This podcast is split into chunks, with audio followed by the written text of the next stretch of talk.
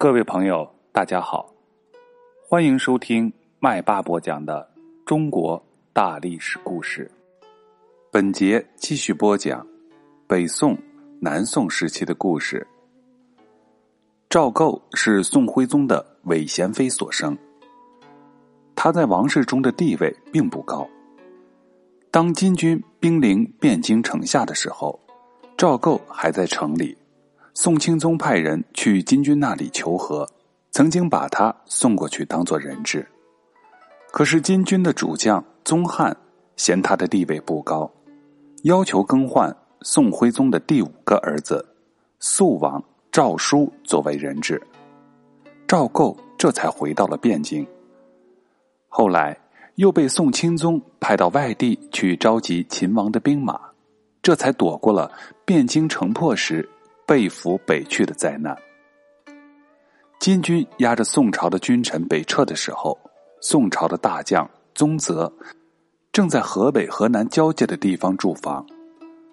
他听说金军掳走了徽钦二宗，就赶忙派人给各地的宋军送信，请他们配合行动，抢渡黄河，截断金军的归路，夺回两位皇帝。宗泽领兵从古州转到了大名，准备挡住金军。然而，各地方的宋军并不配合行动，宗泽的计划就无法实现。夺回两位被俘的皇帝已经不可能了，可是国家总不能没有皇帝呀。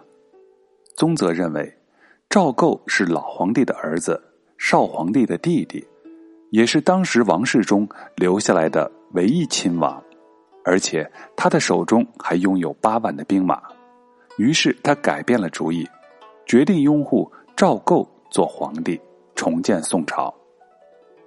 可是赵构有两个顾虑：一是他也怕得罪金军，因为金军在北撤的时候已经扶植了汉奸张邦昌做了傀儡皇帝，改国号为大楚。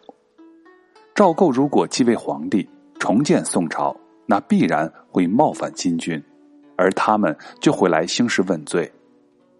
另一个顾虑是，当时王室中还剩一个元佑皇太后，她的地位是比赵构高的，不知道这位皇太后是不是想垂帘听政，亲掌大权。张邦昌是仗着金军撑腰才能当上皇帝，所以金军一撤，他就失去了靠山。遭到了众位大臣的反对，因此他派人送信给赵构，表示自己愿意退位，同时他也愿意拥护赵构做皇帝。赵构认为，既然张邦昌自愿让出皇位，那么金军也就不能再怪罪他了。元佑皇太后是宋徽宗的嫂子，哲宗赵煦的皇后。哲宗在位的时候，他因为被人陷害。出家当了女道士，就被赶出了皇宫。宋军攻破汴梁的时候，他因祸得福，没有被金军给抓走。张邦昌做了傀儡皇帝以后，为了收买人心，表示要继承宋朝的法统，曾经把他请了回来，封他做了皇太后。按照辈分来排，元佑皇太后是赵构的伯母，地位比赵构高。要恢复宋朝，首先就得请他垂帘听政。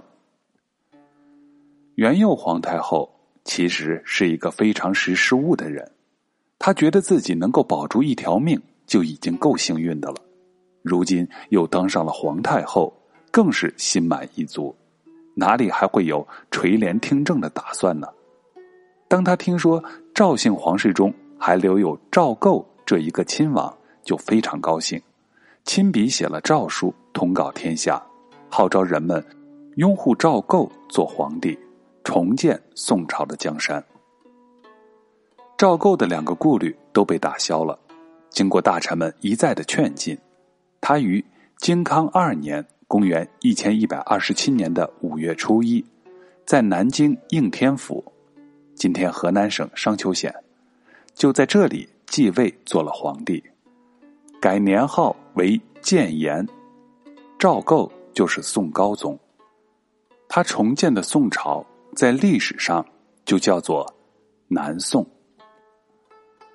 宋高宗刚刚继位的时候，由于大敌当前，人心未定，他为了坐稳皇帝的宝座，不得不做出抗金的姿态，启用抗战派中声望最高的李纲作为宰相，并且由李纲推荐，派宗泽做东京留守兼开封知府，领兵进驻汴京。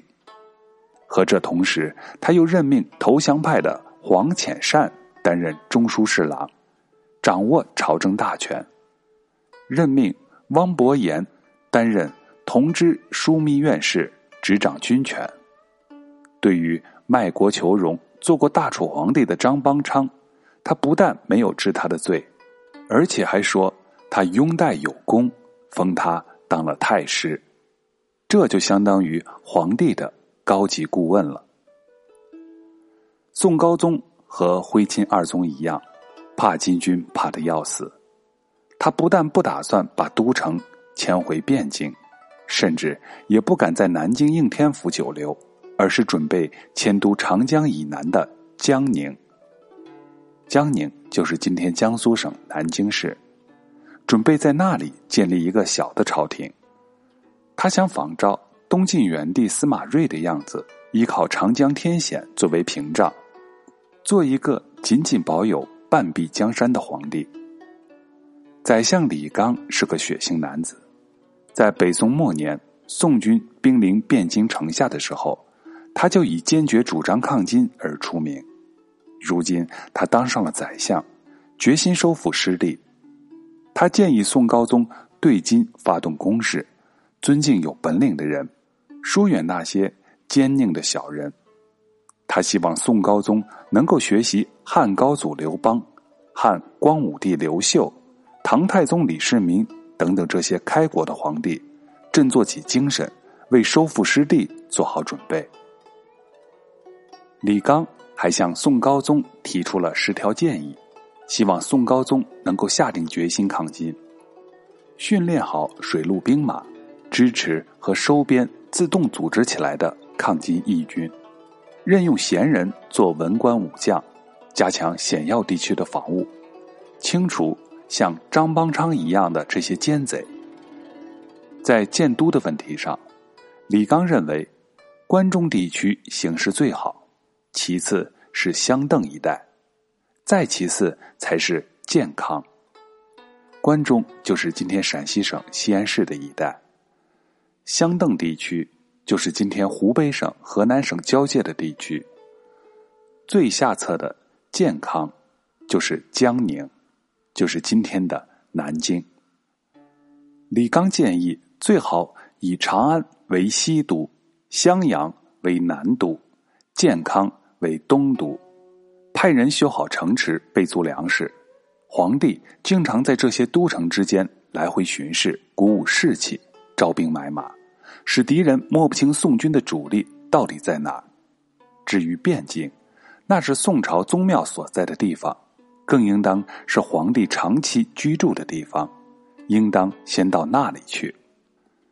这样百姓才能安心，英雄豪杰才会为朝廷效力。李纲的建议完全是为了宋朝的天下打算，但是宋高宗不愿意采纳。他还是按照他父亲宋徽宗和哥哥宋钦宗的老办法行事，想以退让保障安全，用妥协求得和平。他讨厌李纲今天一个建议，明天一个意见，认为这些都是妨碍他实行投降主义的政策。他的皇位在已经坐稳的时候，就想着应该罢免李纲，换个合自己心意的人。来当宰相，黄潜善、汪伯言等等这些人，也就趁机说李纲的坏话。他们一会儿说，李纲的名气太大了，快要压过皇帝了，这可是个危险的人物；一会儿又说，李刚主张招兵买马，是想搜刮民财，扩张自己的势力，甚至还说李刚是金军最讨厌的人。有他在，金军早晚都会打过来。总而言之，各式各样的明枪暗箭从四面八方向李刚投射过去。特别是说李刚的名气太大，要压过皇帝，这正说到了宋高宗的心病上。李纲在当时人的心目中的威信确实高过皇帝，这叫皇帝怎么可能受得了呢？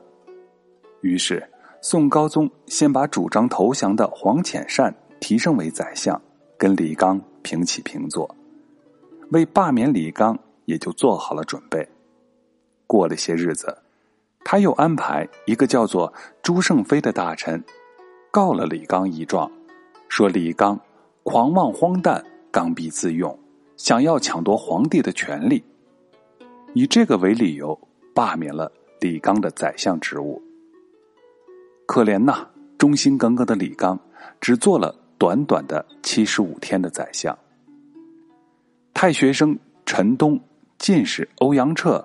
等等人都在替李纲打抱不平，他们纷纷上书给宋高宗，说皇帝应当分清是非，辨明黑白，李纲这样的忠臣不应当被罢免，而黄潜善、汪伯言那样的奸臣真的不应当被重用。宋高宗恼羞成怒，竟然下令把陈东和欧阳彻杀掉了。从此。南宋的朝政大权就掌握在以宋高宗赵构为首的投降派的手里，他们随时都准备放弃中原，向南逃跑。好，本节的故事就到这里，在下一节我们要讲宗泽三呼过河。